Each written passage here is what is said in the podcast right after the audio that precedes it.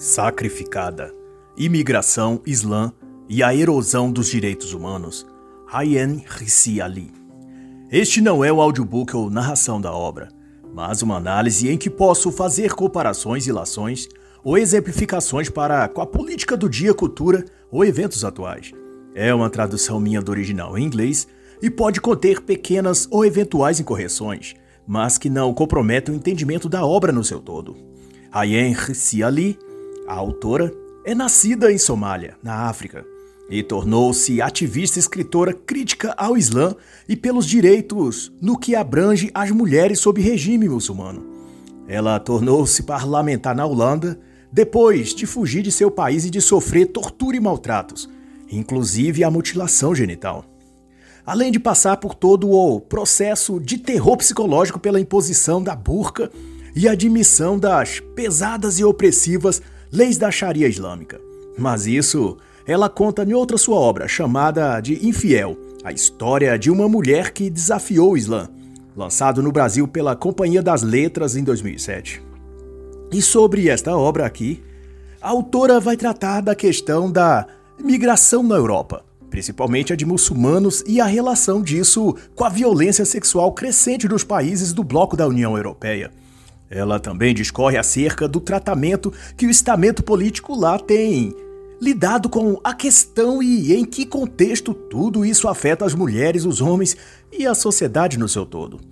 E como bem sabemos, isso eu dizendo e não autora, em específico condiz com uma agenda globalista chamada de multiculturalismo ou identitarismo plural, como qualquer outra caricatura linguística essa não significa nada de concreto, mas apenas empurra essa agenda para o cumprimento. O ponto da autora, ela assevera, no entanto, com bastante clareza, que a chegada de grande número de imigrantes do Oriente Médio, África e Sul da Ásia por volta de 2015 e 2016 tem a ver com uma idealização, ou por que não dizer projeto de islamização da Europa. E segue-se a isso pregações radicais em mesquitas e ataques terroristas com a finalidade de dobrar a vontade política dos líderes europeus. E de todas as mudanças e transformações, muitas delas para ruim, que isso tem provocado na Europa, um dos piores impactos tem sido, na ótica da autora, sobre o público feminino europeu.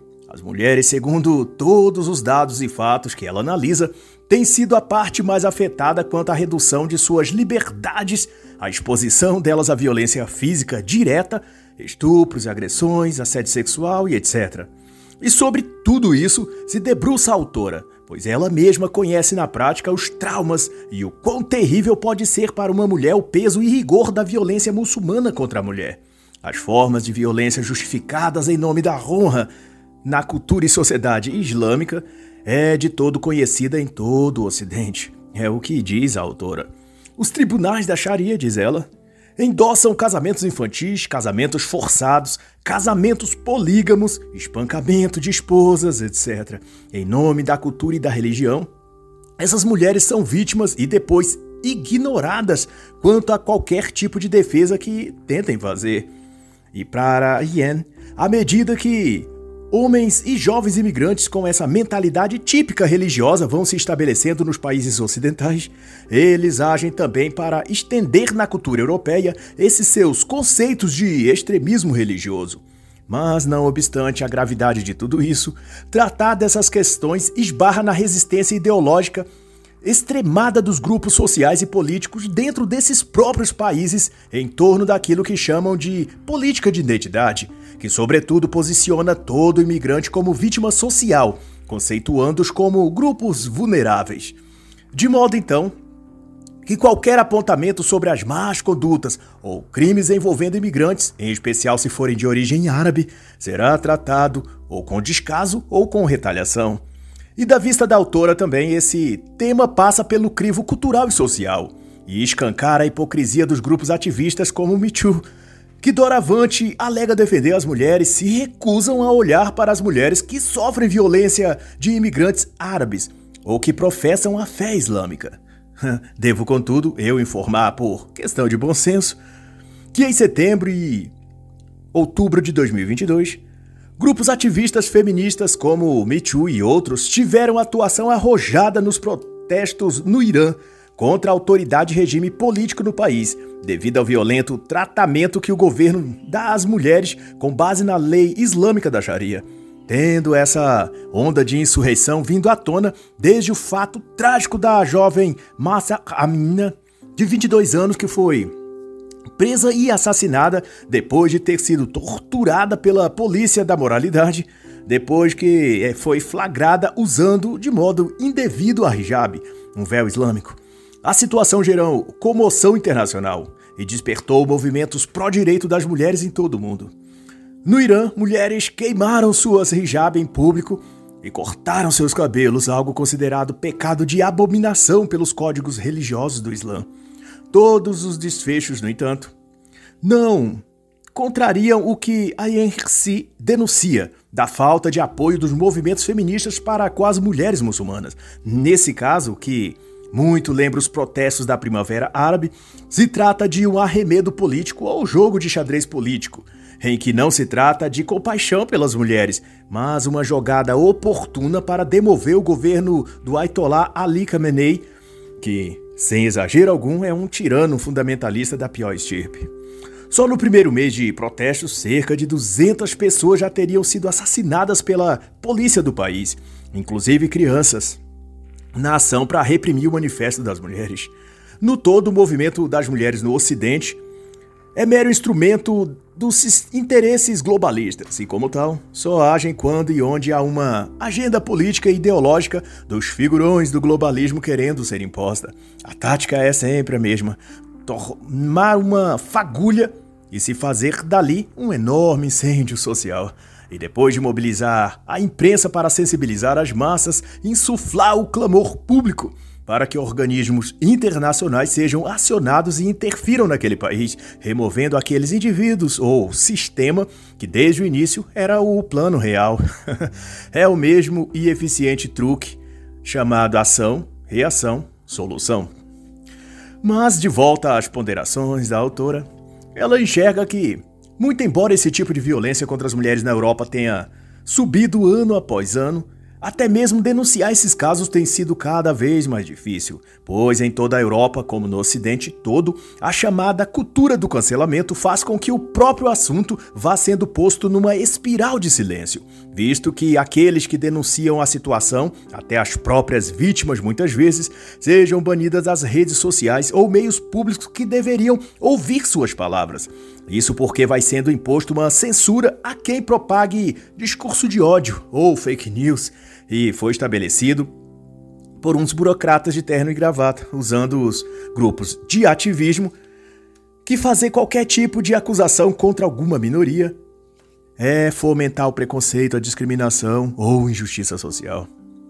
E no caso, os imigrantes são uma minoria étnica em relação àquele país onde estão, e discriminá-los é então aumentar o sofrimento deles, que já fugiram de condições de preconceito ou pobreza em seus países de origem, embora se sabe que por trás dessa falácia de sentimento anti-imigrante está interesses políticos mesquinhos, agendas de poder e muitas outras coisas obscuras. Dito isso, Hirsi Ali atesta que andando por bairros de Bruxelas, Londres, Paris ou Estocolmo, nas praças, ruas, bares e até cafeterias tradicionais, em receber turistas e conterrâneos, e estarem sempre fervilhando de pessoas, uma nova paisagem social pode ser notada. Apenas os homens são agora vistos nesses locais e lugares. Sua observação é de que as ruas, calçadas ou lugares comuns de lazer estão ficando vazios de mulheres, e só não completamente desertas porque ainda há alguns homens que os frequentam em grupos de amigos. Em segundo, explica a Yensi, esse se dá porque as mulheres das regiões boêmias, tanto quanto periferias da Europa, estão cada vez mais subjugadas ao clima de ameaça e vulnerabilidade, tendo de conviver com relatos diários de crimes de estupro e assédio até mesmo em praça pública, enquanto seus assediadores saem impunes, porquanto as autoridades policiais e políticas temem reagir quando se trata de imigrantes. Alguns até já admitiram temer a repercussão midiática se prenderem ou algemarem um integrante dessas classes minoritárias. sobretudo se for muçulmano ou apenas árabe. A imprensa local e internacional faria um dano irreparável na carreira deles, no trabalho e na profissão deles, ou arruinaria suas vidas financeiras, de modo que é mais seguro para eles deixar que as próprias vítimas, as mulheres nesse caso, lidem com a situação. E para Yen, isso era algo que ela só via nos próprios países de maioria muçulmana de onde ela veio, como Somália, por exemplo. Ela conta que, quando chegou à Holanda, em 1992, sentiu-se deslocada e espantada justamente por ver a liberdade que as mulheres tinham. Onde nasceu, na África, uma mulher só poderia sair de sua casa cobrindo todo o corpo e cabeça e na companhia de um parente do sexo masculino. Mas bastou 20 anos, diz ela, para que esse quadro se invertesse e a liberdade das mulheres que ela tanto se fascinou na Europa, estava em vias de ser extinta sob o mesmo cajado ideológico fundamentalista que também oprimia o país em que nasceu e tantos outros no Oriente Médio e África. Isso é, o rebaixamento da mulher pelas leis da Sharia, só que agora aplicadas sem que se tivesse em um país islâmico e sem que o governo local fosse muçulmano ou mesmo árabe. Existe uma sentença islâmica que prescreve que onde estiver um muçulmano, ali poderá ser reivindicado para Alá. Pois, em vias de fato, é isso que está a ocorrer na Europa. Ela recebe os imigrantes, seguidores do profeta, e estes reivindicam a Europa como território de Alá. Hum. E informalmente, as leis, códigos ou condutas islâmicas passam a ser requeridas. Há inclusive setores dentro de países do bloco europeu que funciona já como um mini país muçulmano, em que a vida é construída em torno de uma mesquita e dos pilares islâmicos, tudo ali obedecendo parâmetros deles próprios, do Alcorão, à revelia dos poderes estatais constituídos no país. É como se tivessem se emancipado por sua própria conta e tomado um pedaço do território para eles. E aqueles cidadãos franceses, alemães ou outro que sempre viveram ali segundo as leis de seu país, esses têm de se mudar ou se submeterem às regras que a autoridade paralela islâmica dali estabeleceu. Tudo isso sem que nenhuma autoridade política eleita e constituída no país diga ou faça nada. Porque estão cooptados por esquemas políticos e financeiros ou porque temem a represália da comunidade islâmica internacional e o assassinato de reputação da mídia, que prontamente chamará aquele que se opor de xenófobo. E a tendência é disso se agravar, tanto a reivindicação de territórios quanto a violência fundamentalista contra as mulheres europeias, visto que só no ano de 2015 cerca de 1,5 milhão de imigrantes chegou à Europa, ao menos um milhão desses eram homens, 80% com idade máxima de 35 anos. Isso é, em idade plena e ativa, em todos os sentidos. E o pior disso tudo para a autora é que esses imigrantes, na quase totalidade, vêm de um contexto em que não há direitos das mulheres, nem mesmo para que elas trabalhem, menos ainda para seguirem suas próprias aspirações. Logo, eles passam a enxergar a cultura, onde agora estão, sob a mesma ótica da qual aprenderam a enxergar na sua terra natal. E por assim, muitos deles acabam tentando adaptar o meio onde está àquela cosmovisão religiosa extremada da onde vieram, sem querer aceitar a cultura e costumes do lugar para onde vieram. E isso repercute sobremente na vida e rotina das mulheres, que, tendo nascido e crescido dentro de uma cultura liberal ocidental, de repente se veem punidas por serem do jeito que sempre foram, se vestir e falar como sempre fizeram. A autora traz um exemplo forte, mas necessário ao enredo do livro. Ela conta que em março de 2020, uma mulher de Nápoles de 48 anos de idade foi estuprada enquanto esperava um ônibus no ponto. O seu abusador era um homem senegalês que portava uma faca. Durante o ato, o homem a agredia e recitava versos ou algum tipo de conjuração ou reza, em que ficava repetindo: Eu te purifico, eu expulso o fogo de você, você será submissa. E para rir-se, parece lógico que homens migrantes de outro contexto religiosamente fundamentalista estão de algum modo tentando impor seus preceitos culturais ao lugar aonde estão asilados. Ela notou que, em grande parte das ocorrências desse tipo, o que o cometia eram imigrantes em situação ilegal, revindos boa parte deles da Síria, Afeganistão, Iraque, Paquistão, Nigéria e outros países com grandes populações muçulmanas. E outra vez a autora tece aqui uma crítica ao movimento Me Too e às feministas em geral, dizendo que elas alardeiam quando se trata de qualquer insinuação que um homem da elite branca americana faça a uma mulher também dos círculos sociais deles e faz clamar por esse tal vítima do machismo ou do patriarcado, etc. Mas, todavia, essas mesmas pessoas e grupos não defendem as mulheres maltratadas e subjugadas das periferias dos países islâmicos por homens muçulmanos. Há um evidente duplo padrão e seletividade, segundo a autora. As feministas se calam. Os políticos minimizam a ameaça e a política ignora o problema, conclui a autora. E a mídia, como cúmplice de tudo, também diz ela, censura qualquer que tente denunciar ou expor a grave situação dessas mulheres. Alegam hipocritamente que não devem alimentar tensões raciais e religiosas e nem noticiar essas coisas para não dar munição para partidos de direita, usar contra as políticas imigratórias de esquerda. Doravante, a Henry vai robustecer o debate comentando que o Islã e o Ocidente protagonizam um choque de civilizações ou de culturas, mas que além da demografia, língua, religião e geopolítica, o modo como as sociedades ocidentais tratam as mulheres divergem diametralmente.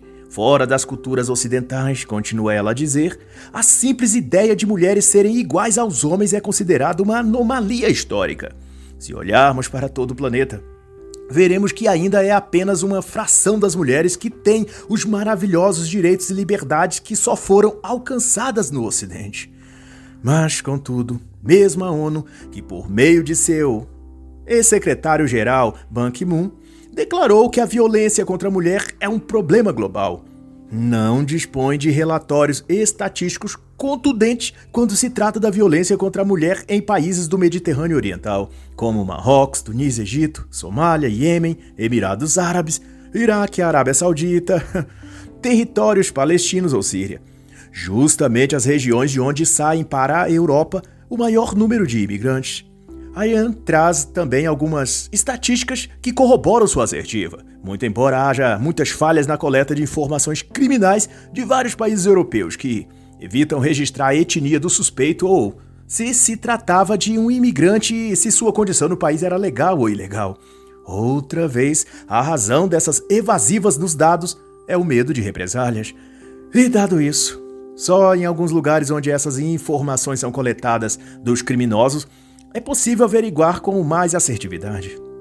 E isso posto, Áustria, segundo o Ministério Federal do Interior, teve uma elevação de quase 12% no número de violência sexual contra mulheres.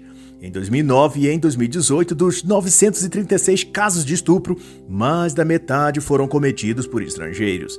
Na Dinamarca, embora fossem apenas 13% da população, os imigrantes não ocidentais, como subscreve os informativos oficiais, Dois quintos desses imigrantes estiveram envolvidos em crimes sexuais naquele país. Em apenas cinco anos, dispõe ainda a base de dados do governo, esse tipo de violência teve uma elevação de 14% para 21%. Mas, como ressalta a autora, dados desse tipo são omitidos ou sequer coletados em nome de uma suposta justiça ou igualdade social é comum ouvirmos nos discursos públicos termos como equiparação histórica ou coisa assim.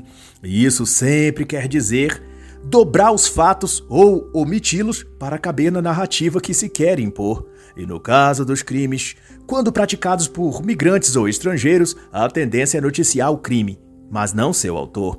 Se esse for parte de alguma das minorias que a opinião pública elegeu como vítima e vulnerável. A Suécia deu amostras dessa tendenciosidade, como mostra a autora.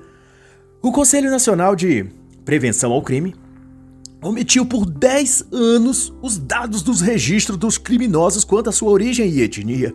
As informações coletadas em 1996 só foram disponibilizadas em 2006. O que esses dados informavam era que os imigrantes naquele momento e país eram mais propensos a cometerem crimes sexuais. E nessa mesma direção, um amplo estudo de 2019 no Reino Unido, dirigido por um sociólogo renomado, Gora Anderson, demonstrou algo também nesse sentido, de crimes sexuais versus imigrantes estrangeiros. Mas, porém, logo em seguida ele recebeu tanta pressão pública, política e midiática que concordou em reavaliar os seus dados e refazer alguns pontos e republicá-los com as devidas correções. Mas até 2021 não havia mais o antigo estudo e nem o novo com quaisquer correções. A explicação pode estar no amplo leque de intelectuais socialistas que, nessa mesma época, produziam enormes quantidades de livros e artigos e davam palestras mobilizando o senso comum para uma hipersensibilização do público para a defesa das pautas da imigração em massa, da multiculturalização, do globalismo social e etc. Haviam publicações bem tendenciosas e manipulativas que, embora a autora aqui não cite-os nominalmente, eu fiz o exercício de pesquisar algumas delas, que influenciavam o pensamento acadêmico e o establishment na época, e eu achei o seguinte: Frentes Culturais Antifascistas, de Marty Honing, as redes transnacionais, de Bernhard Berlin, Ativismo Juvenil Antifascista, e a social-democracia militante de Charlie Krautwold, reconfigurando a islamofobia de Macmillan, democracia muçulmana versus extrema-direita e vários outros. E nenhum desses foram, até onde eu sei, publicados em língua portuguesa. São obras difundidas na Alemanha, França, Dinamarca, Reino Unido, Itália. E é justo nesses países que a incidência de crimes sexuais aumenta ano após ano. Na Alemanha, os crimes sexuais subiram de 18 em 2014 para 29% em 2018. Na Suécia, dos 129 condenados por estupro entre 2012 e 2017, 110 eram estrangeiros. E de acordo com o Centro de Controle da Polícia Alemã para casos de violência sexual, as nacionalidades desses criminosos, por ordem de mais casos registrados, são Síria, Afeganistão, Iraque, Paquistão e Irã, seguidos por Nigéria, Somália, Marrocos e Argélia. E outro fato notório é que, em todos esses casos, a idade dos agressores eram prevalentes dos 14 aos 30 anos. E, ademais, a INRC conta que visitou cada um desses países, compondo seu banco de dados para consolidar sua pesquisa para esse livro. E o que ela pôde denotar foi que a Alemanha, França, Suécia, Áustria, Hungria, Dinamarca e Itália foram os que mais receberam imigrantes entre 2015 e 2018. E os casos sobressaltam um após o outro ocorridos à luz do dia ou em locais públicos, dando margem para que esses criminosos fossem presos em flagrante ou reconhecidos por testemunhas depois. Mas o absurdo que esses fatos mostram é que esses criminosos agiam tão deliberadamente assim, porque sabiam da grande possibilidade de saírem impunes de seus crimes. Normalmente, as pessoas que os presenciam cometendo seus abusos sentem medo de denunciá-los e depois de eles retornarem para vingarem-se, já que, na maioria dos casos, assim que identificado que aquele homem faz parte de alguma minoria étnica, ele será liberado. Outras vezes, a prática própria polícia, ao dar o flagrante, evitava prender o agressor, porque temia, como já dito, represálias da mídia, dos grupos ativistas e depois dos próprios agressores quando se trata, por exemplo, de muçulmanos, que tendem a se cercar de comunidades fechadas onde não aceitam as regras ou leis daquele país, mas as suas próprias. E no caso de violência sexual, costumam culpar não os agressores, mas as próprias vítimas, alegando que eram impuras ou que estavam se insinuando com seus trajes, com suas roupas sensuais, etc. Em 2016, relata então a autora, uma mulher de 45 anos foi atacada em um parque de Munique. Seu agressor a estrangulou com uma faixa e a estuprou. O estuprador, identificado depois, já havia praticado o mesmo crime um ano atrás contra uma jovem de 19 anos. Ele era turco e tinha 28 anos de idade. Ele tinha esposa e um filho e um histórico de violência contra mulheres e estava em situação ilegal no país. Em setembro de 2017, descreve outro caso, Arcia Lee, uma mulher também na Alemanha foi violentada enquanto fazia sua caminhada habitual. Ela tinha 23 anos e seu violentador tinha 34 anos. Era nigeriano e já tinha cometido outros crimes desse. E pior ainda, ele morava num alojamento para imigrantes ali mesmo, na vizinhança. Igualmente, um morador temporário de um abrigo para imigrantes, esse um somali de 17 anos, estuprou nas redondezas uma mulher de 43 anos. Perto de Munique, três afegãos entre 17 e 27 anos estuprou uma jovem menina enquanto ela esperava na estação de trem. Outros quatro imigrantes, de Dassau, estupraram nesse mesmo ano uma mulher de 56 anos de idade, atrás de uma escola. E em Holly, em agosto de 2018, um jovem somali de 19 anos invadiu um lar de idosos e agrediu sexualmente uma mulher de 74 anos. Ele gritava que queria sexo. E assim, segue inúmeros casos. Ryan chega a discriminar pelo menos uns 20 ou mais no capítulo. Mas o que esses casos venham a denunciar é que esses agressores têm muito em comum. São jovens, são imigrantes, são de países de maioria muçulmana e são reincidentes de seus crimes, ou seja, estavam acostumados à impunidade e por isso não respeitavam as leis do país em que viviam. E de tudo mais que possa ser dito, o mais alarmante e tão sórdido quanto esses crimes é a relativização que a mídia e alguns grupos e até os governos constituídos dão aos casos de assédio e violência quando são cometidos por pessoas de nacionalidades estrangeiras. Esse acobertamento revela que consideram mais importante a ideologia deles do que a própria vida das pessoas. E o descaso e desrespeito das autoridades dos próprios países cujas mulheres são vitimadas é tão grande que eles podem ser considerados cúmplices desses crimes. A atitude deles é uma outra forma de dizer que as mulheres, as vítimas, são as culpadas de serem agredidas. É o mesmo que dizem dessa vez diretamente os que praticam por vias de fato a agressão e o estupro como no caso que, conta ela, ocorrido em 1992 quando era exilada e vivia no abrigo na Holanda. Um homem somali tentou atacá-la para forçar a relação sexual com ela. Depois de identificada e interrogada pelas autoridades do abrigo, o homem disse que Ayen estava andando de bicicleta, e isso era o mesmo que querer ou pedir para ser estuprada. A chefe do abrigo disse então ao homem que ela também costumava andar de bicicleta e se nesse caso ela também merecia, na visão dele, ser estuprada. O Somali respondeu que sim, ela merecia. Os agressores, presos às suas visões religiosas deturpadas, culpam as mulheres de provocar ou de merecer serem violentadas. E os governos, a mídia e os grupos ativistas da justiça social fazem a mesma acusação, mas de maneira indireta, quando deixam de defender e proteger as vítimas. Ser mulher, na prática, está abaixo de ser um imigrante nos países que mais falam em igualdade e justiça social. E o fato, então, para o qual a autora chama a atenção, não é somente para a violência sexual cometida contra a mulher, pois isso ocorre e pode ocorrer em qualquer país ou lugar e ser praticado por indivíduos de qualquer raça, origem ou etnia. O que a Yen ali destaca é para as mudanças sociais que vêm ocorrendo no continente europeu e ocidente.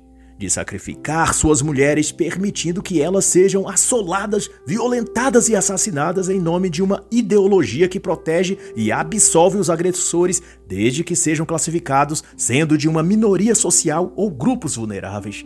Quando visitou algumas mulheres na Alemanha, isso ficou ainda mais claro para Yen.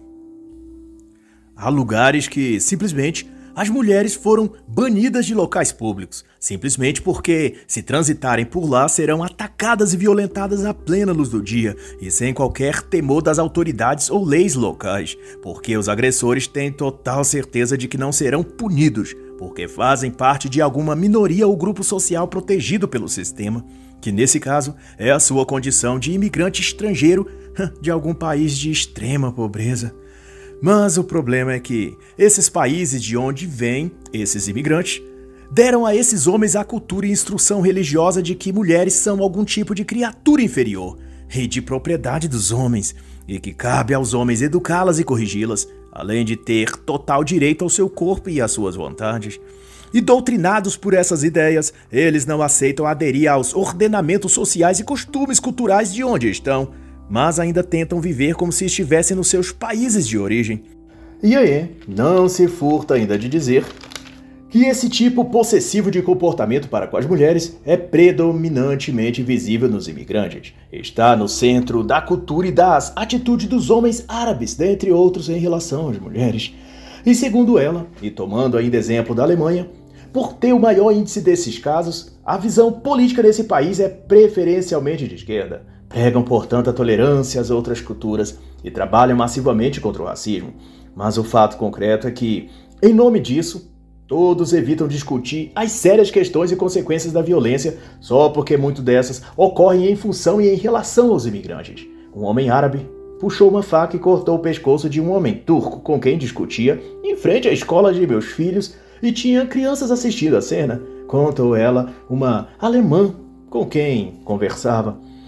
E quando eu comentei o assunto depois com os pais na escola, eles me repreenderam dizendo que não se pode criticar os imigrantes que aquela era a cultura deles. E certamente, essa é a mesma atitude quando algum imigrante comete algum crime contra uma mulher de natureza sexual.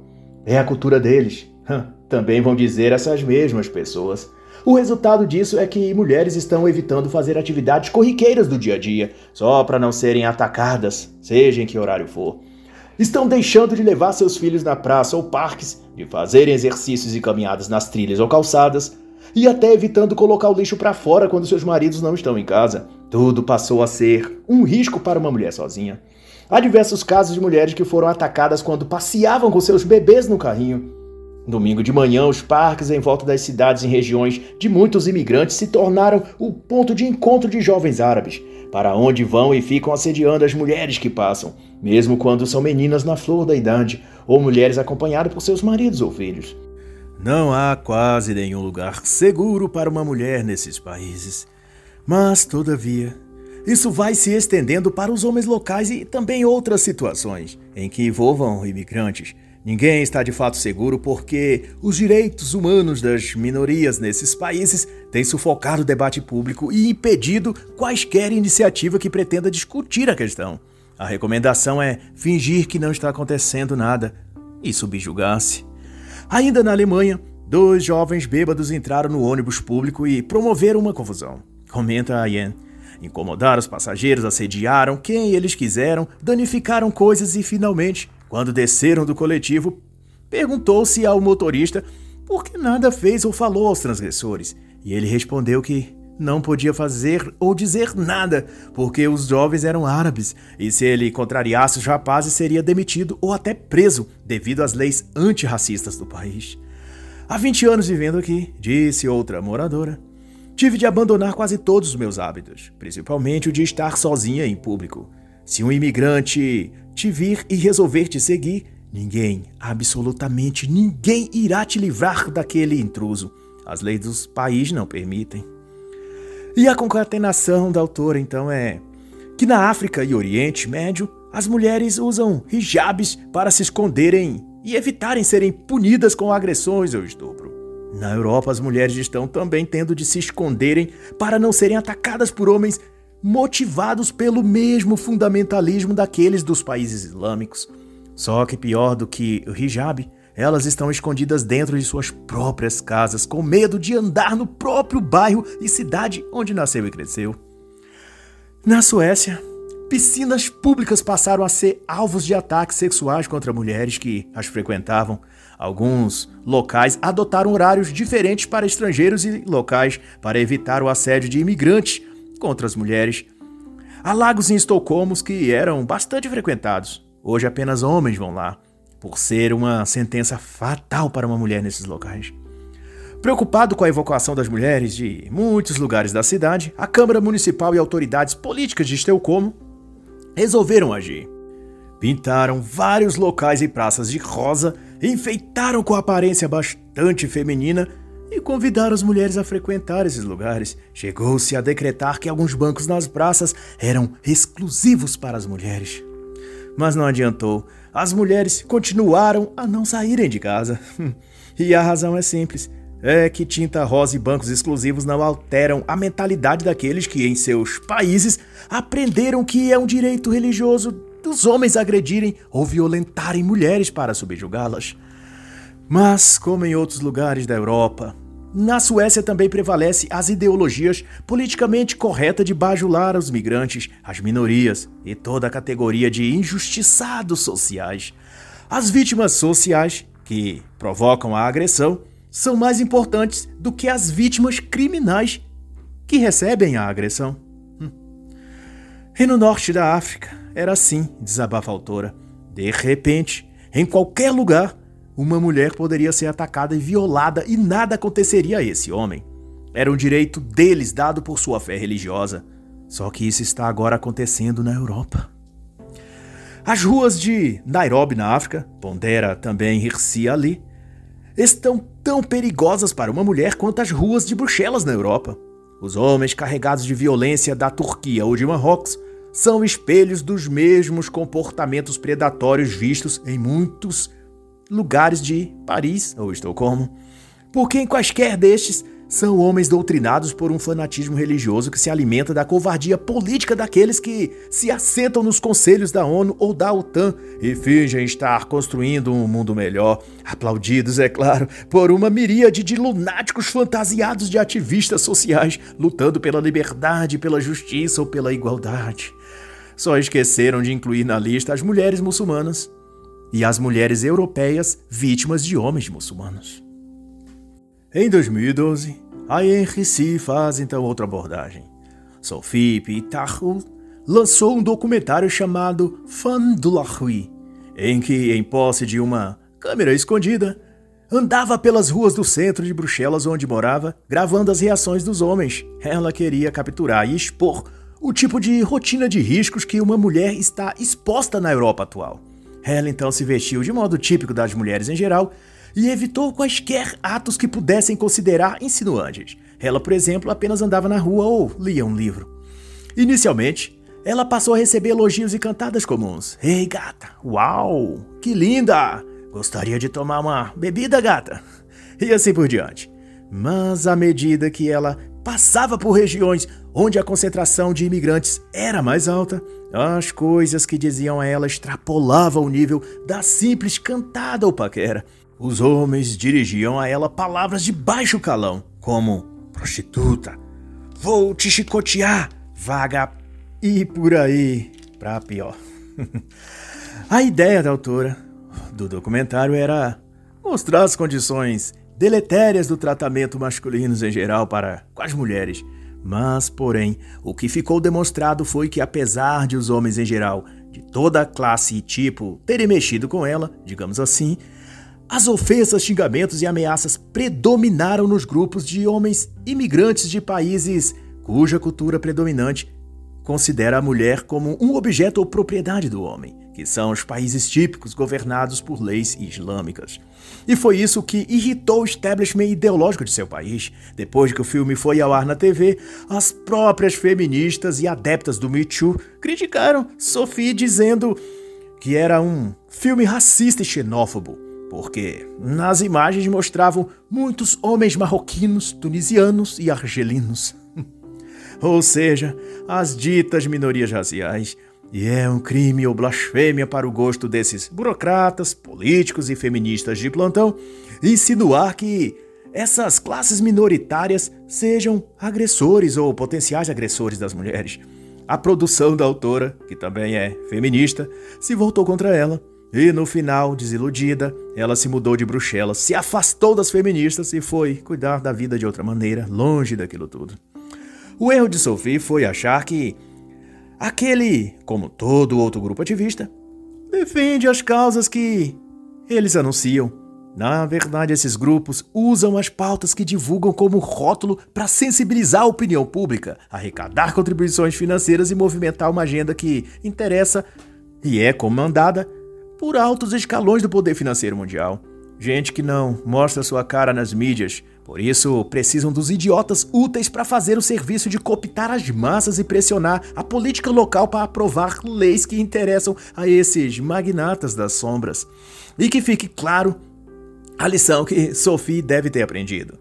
Que essas pessoas não se importam com o que aconteça com mulheres comuns. Se depender deles, África, Oriente Médio e Europa se tornarão a mesma coisa no que diz respeito às condições das mulheres e de como vivem e são tratadas. O que passar disso ou fugir a essa regra é mera conveniência e propaganda para fins ideológicos e políticos. Prova disso é que na Alemanha, por exemplo, apesar dos altos níveis de violência contra a mulher, para se adquirir um spray de pimenta para tentar se defender de algum eventual ataque, ela precisará de uma licença especial. Isso é preocupação com a mulher? O nome disso é hipocrisia do poder público, sinalização de virtude, teatro forjado, ou canalice mesmo, se preferir um termo mais simples. E enquanto eles brincam de cuidar das mulheres, vão ganhando dinheiro com isso. Na Alemanha e Reino Unido, uma marca de roupas esportivas desenvolveu uma roupa íntima feminina anti-estupro. Ela fecham quando acionadas nas pernas e cintura, de modo tão forte que é praticamente impossível tirar a força. Outra empresa lançou um short em que os cordões que o prendem na cintura são tão resistentes que não podem ser cortados nem por faca. Outra novidade foi o lançamento de um tipo de roupa com dispositivo acoplado que, se a roupa for puxada com força ou cortada, ela emite uma ruidosa sirene que irá dissuadir o agressor e chamar a atenção dos vizinhos. Mas o top número 1 um da categoria é a famosa pulseirinha anti-assédio. Ela simplesmente emite um odor como de um gambá no caso de ser acionada, desestimulando o agressor e fazendo perder o interesse sexual pela vítima. Por 90 euros, a mulher poderá andar segura e tranquila pelas ruas da Holanda e da Europa. Basta uma pulseirinha módulo gambá. Só faltou dizer pra aproveitar a Black Friday, né? E comprar com desconto. ai, ai, não é de rir essa situação, mas essa turma trata isso como piada, isso eu não tenho dúvidas. Enfim, diz a autora que não faltam pessoas que querem negar a realidade do que está acontecendo na Europa. Mas os maiores obstáculos que ela encontrou não vieram só dos militantes e ativistas dos direitos dos imigrantes e grupos ligados à esquerda política mas daqueles que de fato detêm o poder econômico e financeiro dentro desses países. Eles criam problema dentro de problema, burocracia dentro de burocracia e faz o simples ficar complexos, o complexo ficar insolúvel. E com isso ganham lucros e poder corporativo, e com esse poder influenciam a política, a mídia e as camadas todas abaixo deles. E da percepção da autora, a ideia desse conjunto de coisas e situações tem a ver diretamente com a instauração pretendida de uma sociedade multicultural, em que supostamente todos viverão em paz lado a lado e felizes. A abertura das fronteiras não tem a ver com solidariedade ou humanitarismo, mas com um projeto político ideológico transnacional uma agenda que se sobrepõe a governos e soberanias e usa as massas, a população leiga, como idiotas úteis que apoiam aquilo mesmo que os está destruindo. Quando Angela Merkel, por exemplo, abriu as fronteiras da Alemanha em agosto de 2015, a população devidamente domesticada pela TV aplaudiu a decisão e recebeu os refugiados com cartazes nas estações de trem, dizendo: Refugiados são bem-vindos aqui. E eles foram chegando, 10 mil por dia por semanas. E em menos de um ano a Alemanha sofria seu primeiro ataque terrorista. Em julho de 2016, um refugiado que já havia solicitado asilo definitivo, um afegão, esfaqueou cinco pessoas em um trem. Seis dias depois, um imigrante sírio se explodiu em um festival de música.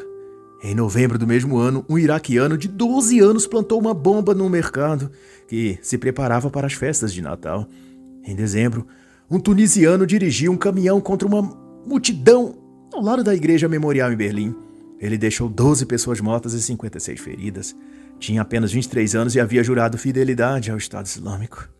E tudo isso, então, que envolve essa questão, é difícil e merece atenção e debate. Mas não é com demagogia, proselitismo, pró-humanitarismo e discursos publicitários de marketing que as soluções vão surgir. Viabilizar o influxo de milhões de pessoas de toda a África e Oriente para a Europa sem qualquer planejamento e estrutura não é ajudar essas pessoas, é na realidade transportar os problemas que elas vivem em seus países para os países então da Europa. Multiplicar os problemas e compartilhá-los com mais pessoas não traz nenhum tipo de solução. O que com certeza só piora a situação são atitudes caricatas e ideológicas, como de uma estudante sueca ao se posicionar à frente de um ônibus para impedi-lo de levar 27 imigrantes para a deportação. Hum.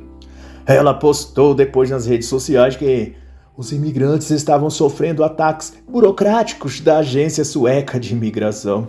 Hum. Faltou alguém dizer a essa feminista woke que ataques ideológicos lacradores também não ajudariam o seu país e nem as mulheres no futuro, pois elas serão as vítimas de alguns daqueles que ela tenta impedir de ser tirado de seu país. Está escrito. De sua boca saía uma espada afiada, para ferir com ela as nações. Apocalipse 19, 15. E assim encerra a análise da obra Sacrificada: Imigração, Islã e a Erosão dos Direitos Humanos de Ayen Hissi Ali.